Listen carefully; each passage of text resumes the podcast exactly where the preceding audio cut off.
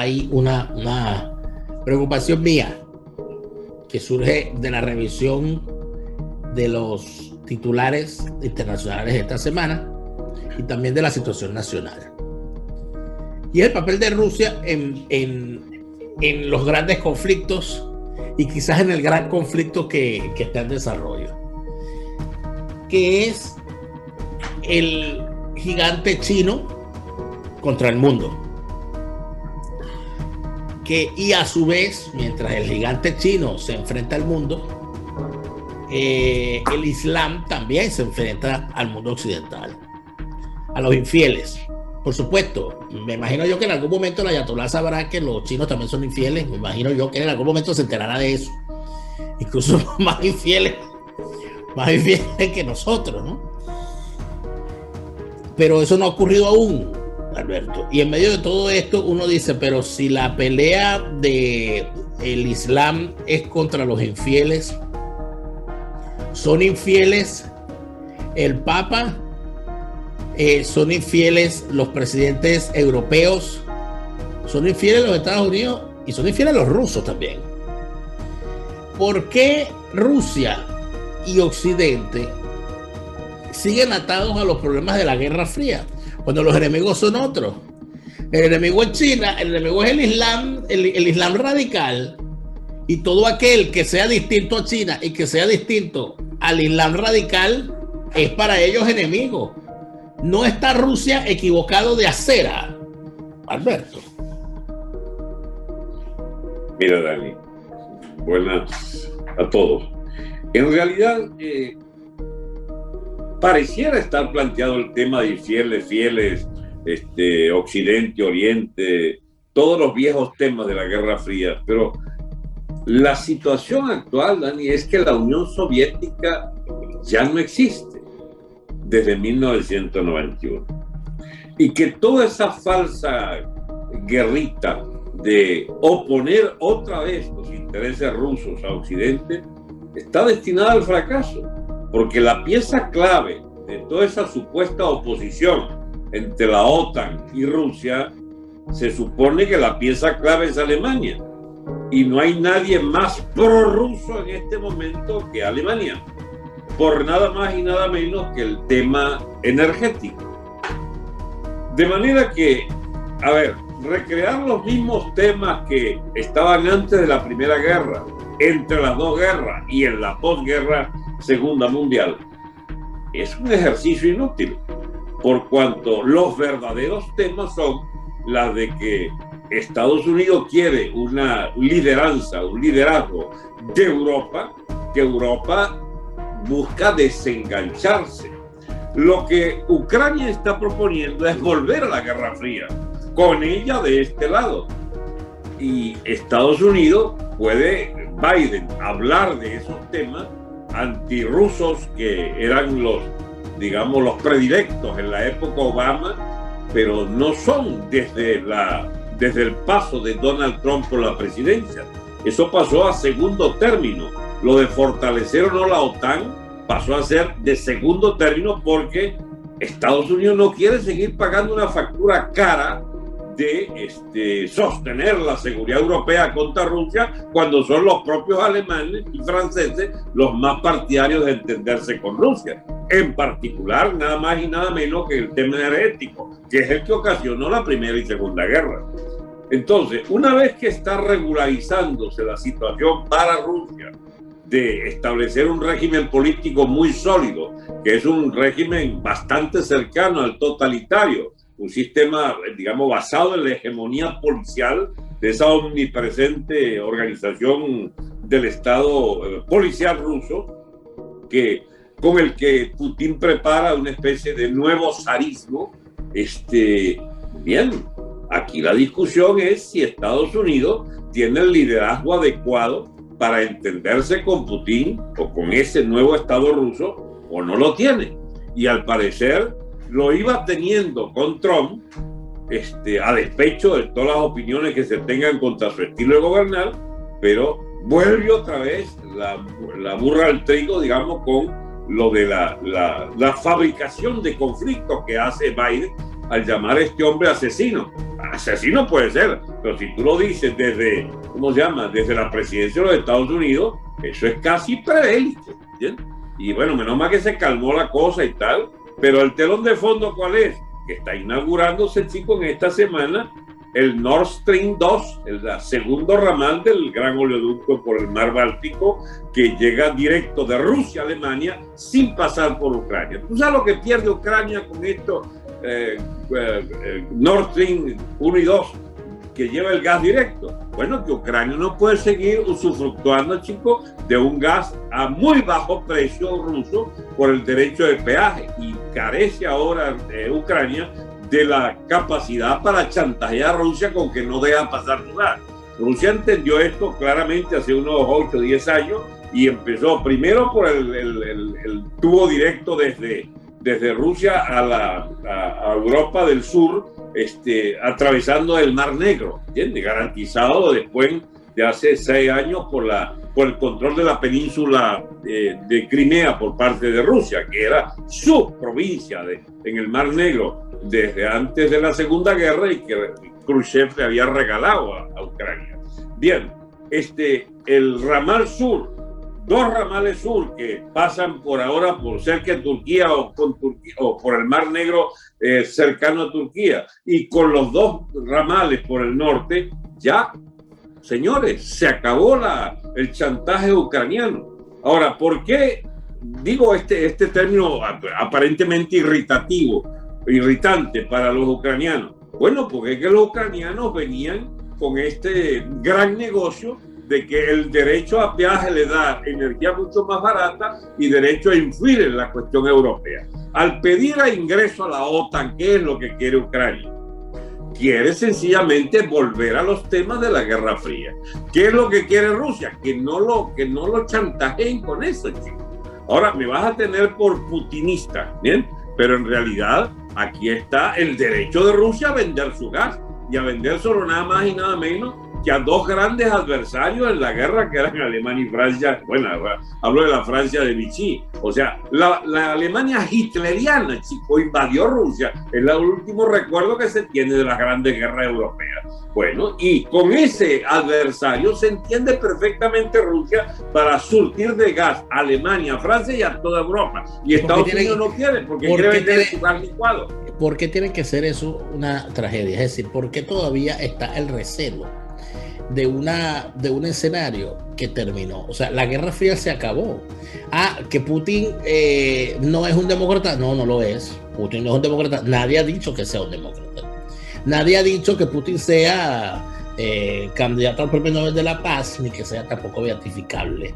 Esa no es la discusión. Ah, que deberíamos todos hacerle un boicot a Putin para que pueda haber democracia en Rusia, etcétera, etcétera. Eso, en realidad, eso es viable Punto número uno. Punto número dos. Él tiene, tiene sentido, tiene sentido que Europa caiga en la inviabilidad económica por escasez energética, por unos puntos de discusión en contra de un aliado que es, eh, eh, eh, además de eso, potencia con poder de veto en la ONU. O sea, eso a mí me parece una discusión ridícula, sinceramente, lo planteado por Biden, porque, o sea, no, bueno, como el señor, no, no, porque el señor es un asesino. Ah, ah bueno, este, imagínense. Entonces, ¿cómo, cómo, cómo es la cosa aquí? Porque eh, mientras tú este, le dices asesino a Erdogan y mientras tú eh, promueves sanciones a este señor, bueno, tienes una muy bonita alianza con el heredero al trono de, Arabia Saudita que le encanta asesinar disidentes. Entonces, bueno, quiere, y te le diste la mano sin ningún asco con Raúl Castro y todo lo demás. Entonces, ¿cómo es la cosa aquí? ¿Cómo se, cómo se toman estas decisiones aquí? A ver, pero hay que volver a ver si hasta la ABC para ver si la gente entiende aún. ¿Cuál es el motivo de toda guerra? Lo que motiva la guerra. ¿Cuáles son? ¿Motivos raciales hoy? Religiosos no son, porque esos son los de antes. O para una secta minoritaria como lo era el califato islámico puede ser. Ya no existe, lo barrieron del mapa. Es decir, los, las motivaciones de casi todas las guerras e incluso en aquella época de guerra religiosa, era la economía, eran los intereses, era la, la o sea, la, la, viabilidad de cada estado y de cada economía, la manjata de cada población. Bueno, en este momento Alemania está necesitando como en sus mejores épocas de gran desarrollo industrial, está necesitando el gas ruso. Los norteamericanos quieren ser ellos los que lo vendan. Es un gas más caro, el gas licuado, gas de esquisto, y entonces, y con Francia, bueno, le saldría mucho más barato el, el, gas ruso que el gas licuado norteamericano. ¿Y por qué quieren ese gas ruso? Para no depender del, del, de los petróleos del Medio Oriente, que es también una zona enormemente volátil explosiva. Quieren su seguridad. ¿Qué más seguridad yo que un tubo conectado con, con todos los yacimientos rusos de, de la, de la, del Cáucaso, de Siberia, para, este, digamos, este, no tener ese problema y con una energía bastante barata si la comparan con el gas licuado o los petróleos? Bueno, esa fue la opción que tuvo Alemania. A ver, ¿y por qué Estados Unidos no le reclama directamente que Alemania está montando un nuevo eje político? Porque no tiene sentido. Porque no es Alemania no es pro Putin, Alemania es pro Alemania. Este, y, y Francia, bueno, la gran Francia, la, la, la, Francia calladita, digamos, que se aprovecha de todo el debate, pero no es. A ver, ese es un oleoducto que está financiado con 11 mil millones de, de euros, 11 mil millones de euros por este, Alemania, Austria, Francia, Holanda también. Este, bueno, y entonces este es un tema de Europa, porque es gas para toda Europa.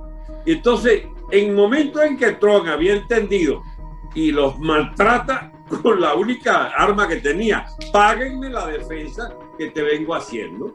Pero este no es un tema de fortalezcamos otra vez el pleito contra Rusia, porque ahí sí es verdad que entonces estamos en el terreno, por ejemplo, del nacionalismo ucraniano, que tiene derecho a agitarse, porque eso de que te piensen quitar un pedazo de país, porque ahí está, ahí hay dos repúblicas, el Donbass y la república esta de esas vainas, pedazos de territorio que lo llamaban república en la Unión Soviética, pero que siguen existiendo. El Donbass y el Donetsk son pedazos de Ucrania de habla rusa, chicos.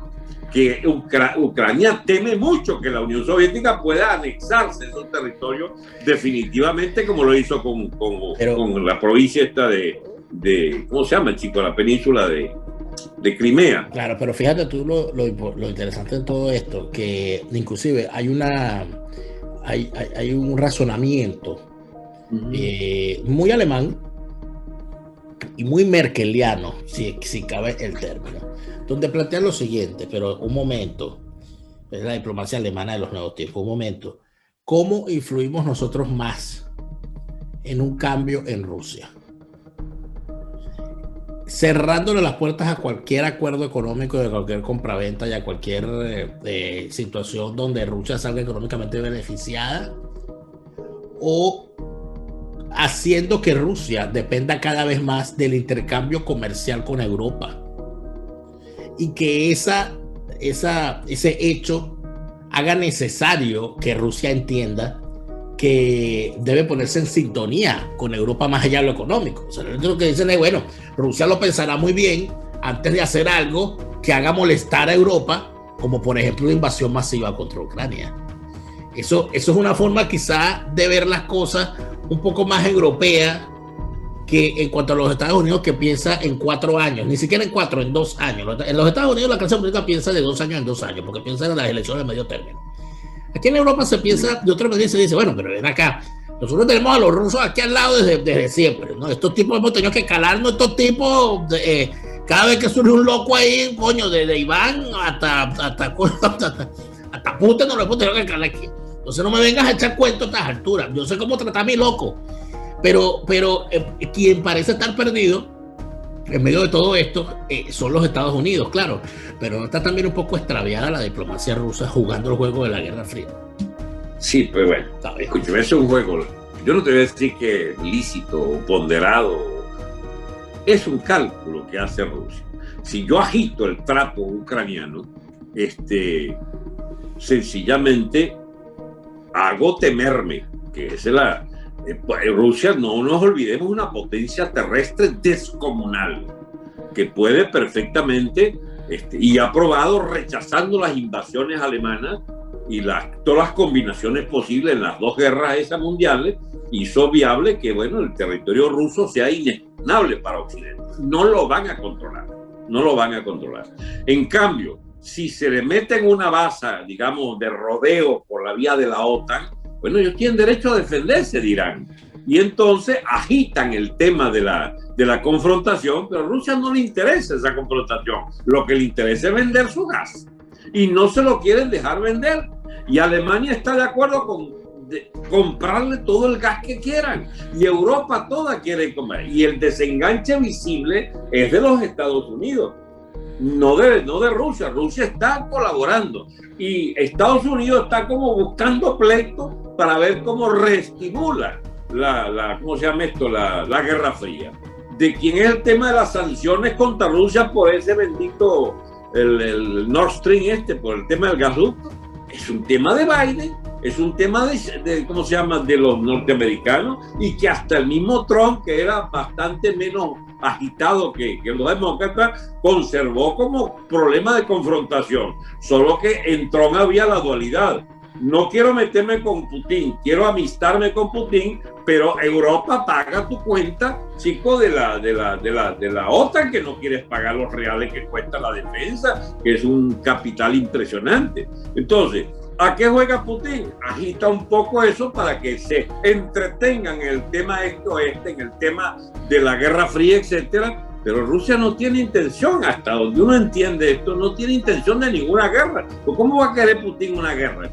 Si este, eh, tiene una potencia impresionante que puede usar para su defensa o para una, o para una digamos, ofensiva impresionante también. Rusia no está mocha lo que están es enloquecidos los partidarios de llevar a Rusia a un aislamiento para que entonces esté obligada eh, Europa a usar gas americano.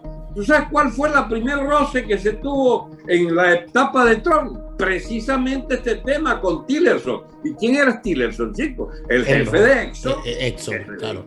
El comercializador de todos los petróleos del Medio Oriente. Y entonces lo primero que fue fue agitar este lío del, del Gulf Escúchame, más piti yankee que yo no vas a conseguir. Más pro yankee abiertamente, más parte de una alianza orgánica con el Estado y la diplomacia norteamericana no vas a conseguir. Pero que me avisen cuál es la, cuál es la, la ¿cómo se llama esta? La línea, cuál es el eje. Porque si el eje es antirruso, ¿qué interés podemos tener nosotros en andar contra Rusia? ¿O qué podemos tener nosotros a favor del, de, ¿cómo se llama?, de aislar a la Unión Soviética, a lo que era la Unión Soviética, Rusia. No, chico, el tema nuestro es el espacio este que nos ha tocado del Mar Caribe y de los países de Sudamérica y Centroamérica, donde deberíamos tener una diplomacia común, que por cierto debería ser cercana a Estados Unidos. Pero yo tengo una mala noticia para esta línea de, de, de, pensamiento. Estados Unidos no le interesa eso.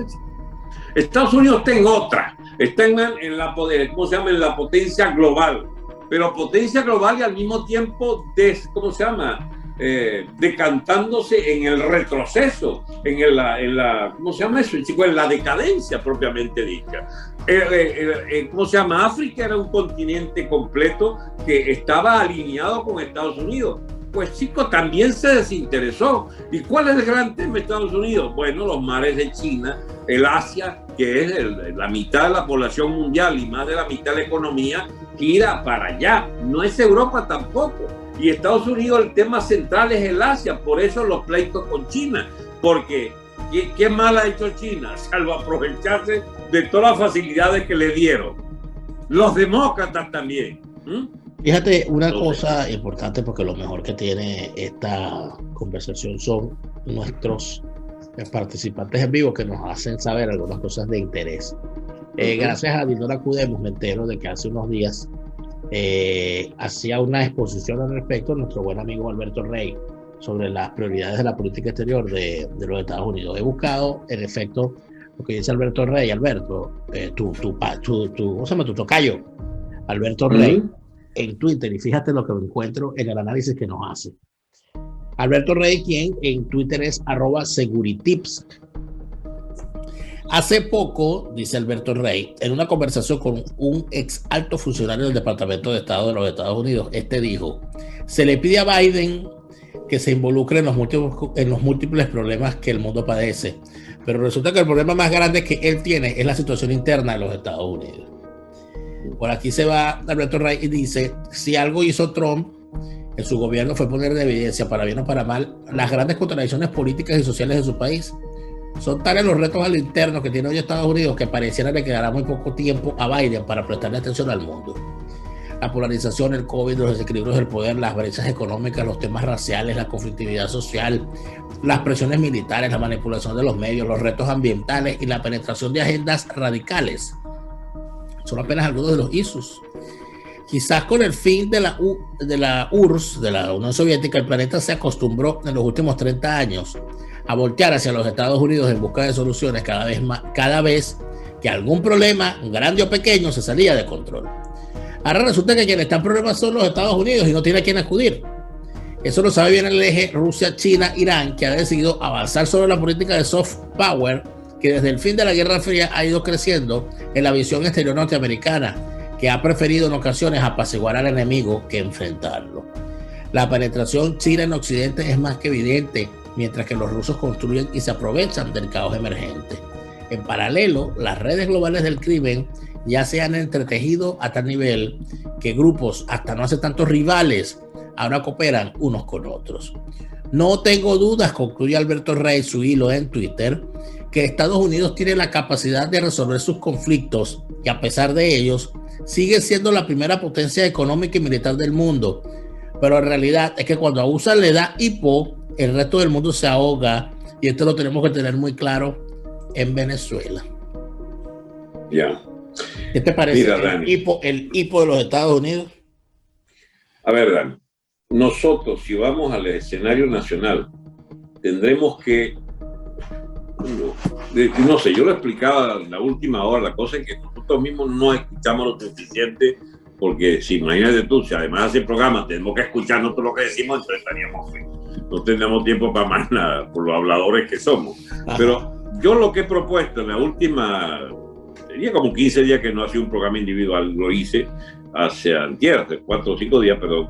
Y entonces yo propongo allí, chicos, es algo que gestualmente puedo hacerlo frente a de pasar a hoja cero, chicos, y volver a empezar.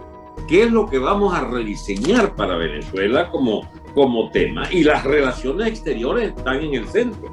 El que crea que en Venezuela este, puede hacerse lo que sea, porque la decisión de los venezolanos, bueno, está miccionando esta recipiente. Nosotros somos la cola de un imperio norteamericano. Somos también área de interés china, área de interés ruso y área de interés iraní también recientemente. Pero lo peor que nos ha tocado es ser el patio trasero, chicos, de una dictadura cruel hambreada y chula como la cubana. Si nosotros no entendemos que el principal de nuestros enemigos como nación es sacar esta plaga de la, del castismo cubano, no vamos a entender yo que tenemos un destino que puede jugar con las contradicciones del mundo, de las grandes potencias, pues nosotros no tenemos nada contra China, ni nada contra Rusia, ni nada con, hasta con los locos estos de Irán. Nosotros no somos musulmanes, chicos, ni vamos a ser de población obediente a los, al Corán, ni nada por el estilo. También, en estricto sentido, no deberíamos tener problemas con, con Europa. Dejamos de tener problemas, chicos, desde que el cabito con los yanquis lo sacaron de ahí de las costas no somos un problema para Europa en ningún sentido, salvo en la cuestión de Guyana Esequiba, que los rapaces ingleses nos robaron esa vaina desde hace un siglo y pico. Entonces, ¿cuál es el destino venezolano que no pueda articularse, chico, con una diplomacia comercial y económica de potencia productora de materias primas, en particular de, de petróleo, etcétera, o de gas eventualmente, si desarrolláramos con los compradores fuertes. Mira que vamos a entrar en el tema entonces. ¿Cuál es el principal comprador fuerte que puede tener Venezuela en gran escala en los próximos 20, 30 años partiendo de ahora? Es China. ¿Qué hacemos nosotros alineados contra China? Si nosotros no tenemos nada. Bueno, que apoyaron a los sinvergüenzas chavistas para robarse ese fondo chino, que está en los bolsillos de, de Ramírez, en los, de los bolsillos de los Chávez. Es el grueso de ese fondo chino. Hay 20 o 30 mil millones de dólares perdidos, chicos, de la burocracia PDVSA con los chinos. Pero, no es chino el Partido Comunista, es una fracción de corrupto que debe haberle puesto la mano a esa vaina. Pero es lícito, es lícito pensar que ese, ese poder global que es China eh, necesita cuadrarse con unos ladronzuelos de, eh, de Venezuela para pues, poder darle viabilidad a un proyecto global. Yo creo que nosotros hemos equivocado las, las ubicaciones. Yo no creo que China necesite estar aliada al chavismo. Para nada, para nada. China hay intereses comerciales. Y en el caso de Putin viene siendo un poco más o menos lo mismo. Es lo mismo. ¿Por qué no hay? ¿Y por qué eh, este movimiento opositor genuino que se construya debería pasar por alto entonces sentarse en una mesa para hablar de Venezuela con los chinos y con los rusos? Porque son tarados mentales, incultos, incultos, y que además juegan el pequeño juego tonto de algún parte, algún think tank de la élite norteamericana. O, eres pro-ruso, ¿cómo se llama? O eres pro-Putin, o eres pro, ¿cómo se llama? Pro-Biden, o eres pro-Trump en los Estados Unidos. No, chicos, ¿y cuál es el problema? Los norteamericanos tendrán siempre las mejores posibilidades de ayudarnos a desarrollar Venezuela. ¿Por qué? Porque ahí pueden haber intereses fuertes de Norteamérica, a condición de que los quieran, porque ellos se retiraron, ellos están en retirada en el mundo entero, ellos están en decadencia, Dani. Y hay unos tipos que quieren materias primas, que quieren desarrollar, digamos, nexos privilegiados, que son los benditos chinos. Mira, Rusia no es, Rusia no es. Irán tampoco, porque Irán lo que le interesa es tener unos negocios allí para echarle vaina a los Estados Unidos. Porque su interés es ideológico y es un interés de rapiña particularizada, quizás en materiales atómicos, etcétera. O sea, todo lo más conflictivo y explosivo, eso es lo que le interesa a los ayatollahs, a los curas estos de Irán. Entonces, apartando Irán, que no perdemos nada, y enfriando o dejando quieto a Putin, el tema nuestro, chicos, es tratar de armonizar para los venezolanos unas fuertes relaciones comerciales con nuestra amada tierra de Florida y de Estados Unidos, es decir, esa especie de prolongación natural de Venezuela, que es el estado de la Florida a efectos económicos, y con los chinos, que son grandes compradores y que se han convertido en grandes compradores en África y en toda América del Sur porque esto yo no estoy planteando una cosa que sea exótica. No, chicos, grandes negocios. El problema es que los países ofrecen lo que pueden. Argentina, tierra y soya, imagínate tú. Eh, el otro también más tierra para crear, para crear cochinos, qué sé yo. Lo que nos interesa a nosotros en nuestra gran minería es poder surtir a China de muchas cosas que necesitan. Y en particular, por ejemplo, algo que le conviene a China, que es también petróleo, chicos nosotros podemos ser productores en gran escala de hidrocarburos procesados y semiprocesados para China que le interesan. Te estoy hablando del próximo 10, 20, 30 años de esa subida enorme, porque los chinos sí es verdad que están en vaina con esto de, la, de las materias primas y de, de los recursos energéticos, porque es, definitivamente no dan, no dan con yacimiento fuerte, etcétera, y tienen que hacer del comercio su gran bastión económico de crecimiento y nosotros podemos ser parte de eso. Ahora, para eso hay que tener, con la cabeza despejada de que nosotros no tenemos necesariamente que pensar en términos de cliente político chino y del Partido Comunista y de la enorme hermandad con el Partido Comunista. Seas pendejo, chico, esa vaina es para bolsa, esa, ese es clientelismo ideológico. Los chinos les interesa, hey, un Partido Comunista donde ya más de la mitad son multimillonarios y hay más de 100 de ellos que son billonarios en dólares. Eso es una pandilla rico, chico, una pandilla gasterín de capitalistas chinos y si no entendemos esa vaina, no entendemos nada. Mira, definitivamente el problema nuestro es que dependemos de lo peor que queda de esa clientelita, digamos, marginaloide de lo, del, marxismo cultural y del estatismo en manos de los cubanos, chicos partidarios de, un modelo donde ellos son las sanguijuelas que se aprovechan de nuestra estupidez, porque es solo la estupidez la que permite entregarle a Cuba, chicos, los resortes fundamentales de la política de tu país. ¿A beneficio de qué? Policía. Imagínate tú, lo que aprendieron del Stasi y de Alemania, esa es la gran enseñanza cubana. Enseñar a torturar, chicos, enseñar a, digamos, a manipular la opinión pública, a hacer trampa con las máquinas. Esa es la gran enseñanza y la gran ventaja. Ya de hecho, que ya de hecho, inclusive quedó eh, circunscrita netamente al tema militar, puesto que la, el tema de la contrainteligencia militar ha sido ya el único nicho donde los cubanos han, han, servido para apuntalar las peores intenciones del chavismo. Pero ahora, Alberto, finalmente hay una, hay una preocupación real, ¿no? Porque la gente se preocupa realmente por, por el futuro por ver todas estas cosas. Y entonces termina pensando, caramba, ¿será que no hay entonces más remedio que ponerse el pañuelo en la nariz? Y, bueno, mira, serán dictadores comunistas o serán unos dictadores eh, eh, como Putin, pero no nos queda más remedio que sentarnos con ellos para rescatar Venezuela. Este no es un tema. El primer punto no es con quién nos vamos a aliar. Lo que debemos tener claro es que el nuevo Estado de Venezuela la nueva economía necesita de todos. Y con todos podríamos hacerlo.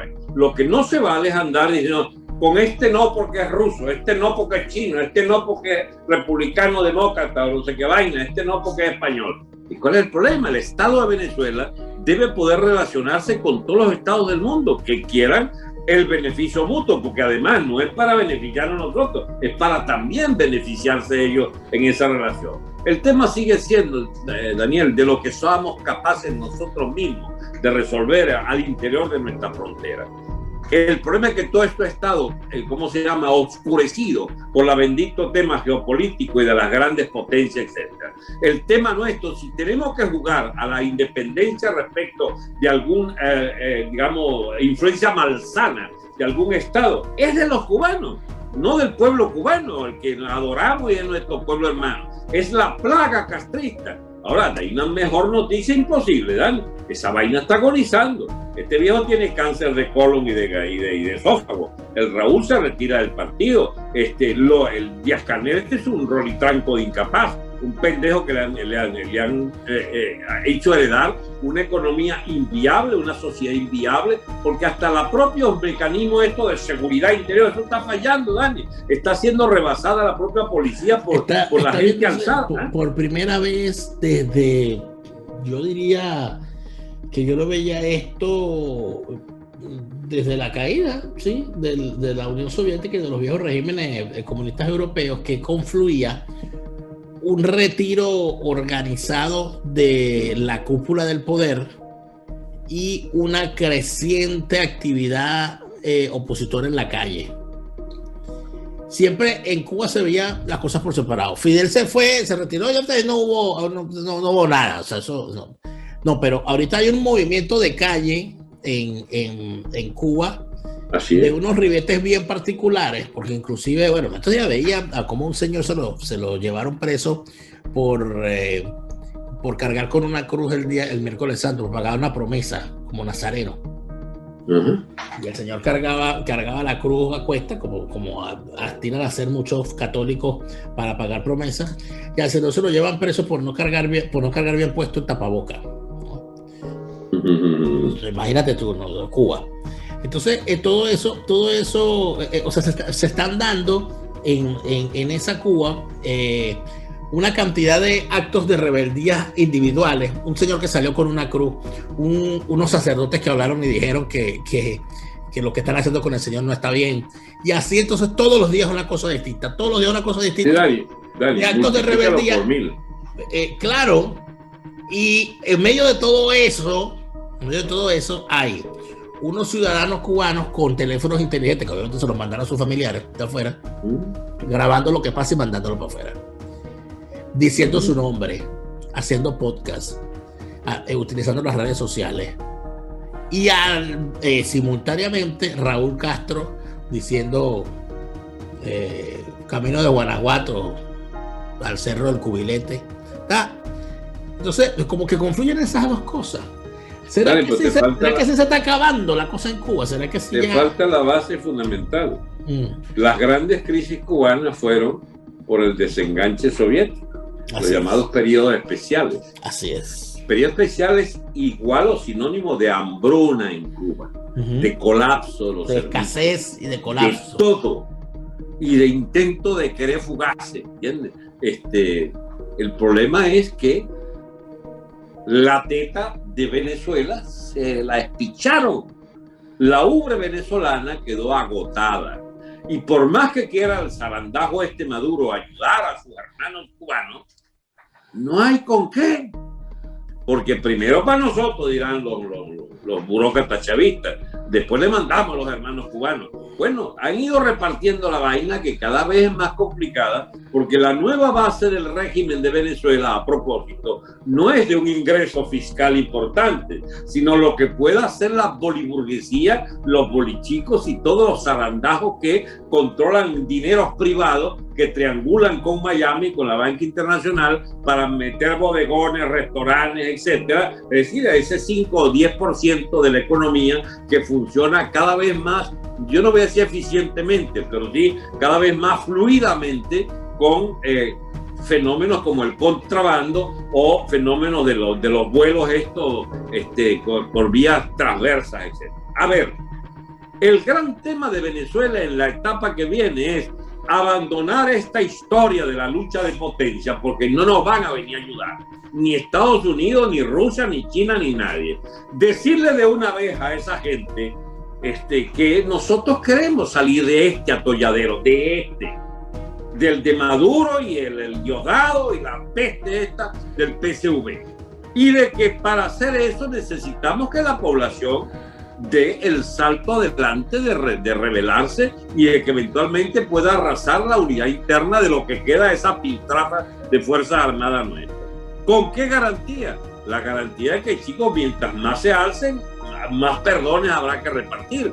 Pero definitivamente el perdón atado a la necesidad de expulsar a estos ladrones y represores y torturadores. Chicos, se está madurando en Venezuela una nueva situación, que el bandidaje este de la MUD quiere es una sociedad de pillos con los pillos del gobierno, para repartirse entonces. Y Venezuela no está para soportar esa sociedad de pillos, porque apenas haya una, exista una posibilidad real de verse, quitar de encima esta casta de ladrones. La rebelión es contra todo, porque yo no sé quién es más impopular hoy, si el Guaidó o el Maduro. Debe ser Maduro el más impopular, pero lo que viene es sin Maduro y sin Guaidó, chicos. Y esa, esa certeza es la que uno respira cuando se da uno cuenta que ya tampoco importa que los cubanos estén presentes o no. Claro que importa, pero para echarlos, para expulsarlos, para guindarlos por el pescuezo donde se les consiga. Pero no será como una capacidad enorme de logística que tengan para controlar a la población, porque su propio país están en, en ¿cómo se llama? En entredicho su capacidad de, de ¿cómo se llama?, de, de, de, opresión, de persuasión y de, y de manipulación. Hay una enorme probabilidad. ¿eh? Y no sabemos si terminaremos viendo un gran éxodo de personajes del anciano régimen eh, eh, cubano buscando mejores sitios más seguros que los que le depara el estallido de 60 años de angustias y 60 años de persecuciones. Porque, ojo, estamos en el Caribe, estamos en el Caribe. No estamos, no, estamos, en la, en, la, en la plaza de Europa Central donde muchos se fueron lisos. Te voy a decir una pregunta, ¿Quién crees tú que es el tipo ejemplo de, la, de lo siniestro de la burocracia policial cubana? De la siniestro del régimen político. A ver, primero... ¿Qué creo yo que qué? Discúlpeme.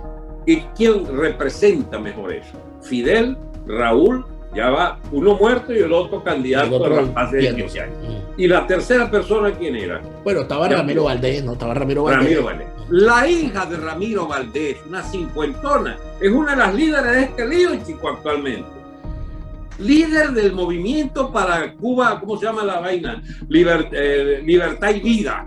Contra, contra lo, de, lo de patria o muerte. Patria y vida es la nueva manera en que todos juntos se expresan contra la peste de Raúl Castro, de lo que queda del partido. Y una de las, no te voy a decir dirigentes, una de las influencias de la, del TikTok y de las vainas esas de, de, de, las redes es nada más y nada menos que la hija de Charco de Sangre, eh, Ramiro Valdés. Eso te da una muestra de lo grave que ha sido la decisión interna en esa burocracia. Hay segmentos enteros de esa burocracia que están buscando a ver cómo hacen para seguir viviendo de gratis en la próxima etapa. No son eh, propuestas altruistas ni nada por el estilo, son sanguijuelas que se ven sin el cuerpo huésped y querrán entonces una nueva manera de chulear. Bueno, chicos, en ese colapso, pero, pero rápido, está marchando la vaina cubana. Eso retroalimenta con Venezuela porque ese régimen venezolano depende del vigor de las sanguijuelas cubanas. Y si las sanguijuelas cubanas están flacas, chicos, buscando de dónde van, bueno, me va a explicar el señor Maduro cómo es que él va a tener una columna imbatible de policías cubanos al servicio de los... No, chicos, eso está en crisis también.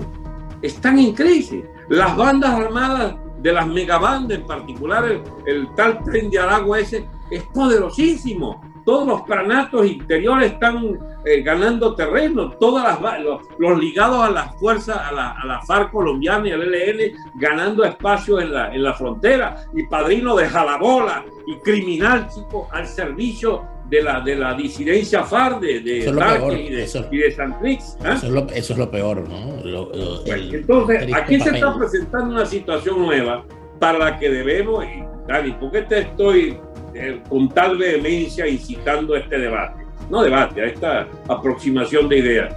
Dani, nos toca a los opinadores de oficio, a, a los famosos influencers como tú, como yo y como muchos otros, empezar a plantear el tema de que todos los viejos ejes de la discusión hay que sacarlos del medio. Es una tontería que si China, que si Rusia, si Putin, que... No, el único tema donde debemos estar todos claros es echar a los cubanos para empezar, a los cubanos castristas, porque no hay nada más cercano al drama de un venezolano que un cubano, y son nuestros hermanos desde de, todo punto de vista, menos en el, el régimen, que es una, una calamidad para ellos y para nosotros. Pues bien, el tema no es Cuba, el tema no es la, la mira Dani, hasta la economía se ha, se ha convertido en gran aliada nuestra, porque colapsó de tal manera el estatismo rapaz, los, eh, las legiones de, ¿cómo se llama? de bicharracos, eso con el chalequito de, del control de precios y toda esa vaina. Como todo eso eh, se reventó, entonces, chicos, es la etapa de estimular la empresa privada, de confiar en que a partir de, del desarrollo de inversiones privadas podemos salir de muchas de nuestras calamidades cotidianas. Y es esa etapa de economía privada y es esa etapa en incitar la dolarización, en incitar la exportación,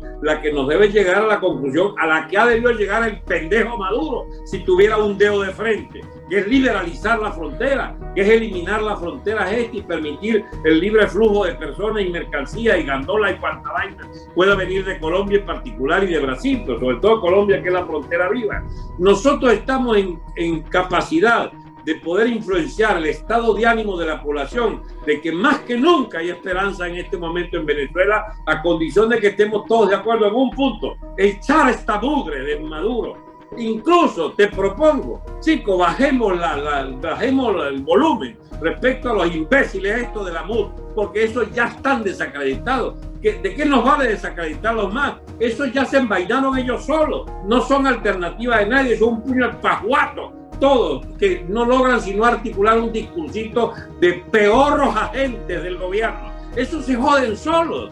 Entonces, démosle confianza a la necesidad de que la gente enfile bien la batería hacia la peste cubana castrista, que es lo que hay que arreglar de cuenta, y ya vendrán los aliados chinos, rusos, norteamericanos, demócratas, republicanos, etcétera, y habrá que ver qué eh, inmenso esfuerzo hacemos para acercar Colombia a, nuestras, a, sus intereses y a nuestros intereses, para hacer de Colombia, chico, el aliado fundamental en la lucha contra la peste chavista que ya les amenaza, pero que están, están preparados para defenderse, Dani. No hay que olvidarse que el, ejército está completo en ese país, que el daño que han hecho las guerrillas es, digamos, no es que sea limitado, es impresionante, pero ha sido contenido a tiempo. Las Fuerzas Armadas colombianas son, de hecho, nuestras nuestra fuerzas aliadas. ¿Por qué planteo este tema? Porque ya, ya va a empezar el pajúo este de, de, de, ¿cómo se llama?, de Maduro y sobre todo el padrino, andar hablando del peligro colombiano. No son peligros colombianos. Colombia no quiere esa guerra, no quiere ese conflicto con Colombia. Y entonces hay que estimular este ángulo positivo, este eje positivo de desarrollar a través del movimiento de las empresas privadas una nueva etapa del capitalismo venezolano y de la geopolítica que nos interesa. Y, y además de eso, decirle a Padrino que si de verdad él considera que Colombia es una amenaza y que hay que hacerle la guerra, que vaya él al frente. Que vaya él al frente, que se vaya él a la frontera. Que se vaya él a encabezar las tropas son agentes, la, agentes de Santrix y la, de la reina este, son los que andan haciendo maniobras al servicio de la disidencia de la FARC que están en Venezuela. Eso es, eso es lo que, lo que habría que decirle, si es que acaso de verdad llegó a general de verdad. Pero bueno, ya eso será tema para otra conversación. Gracias, Alberto. Gracias.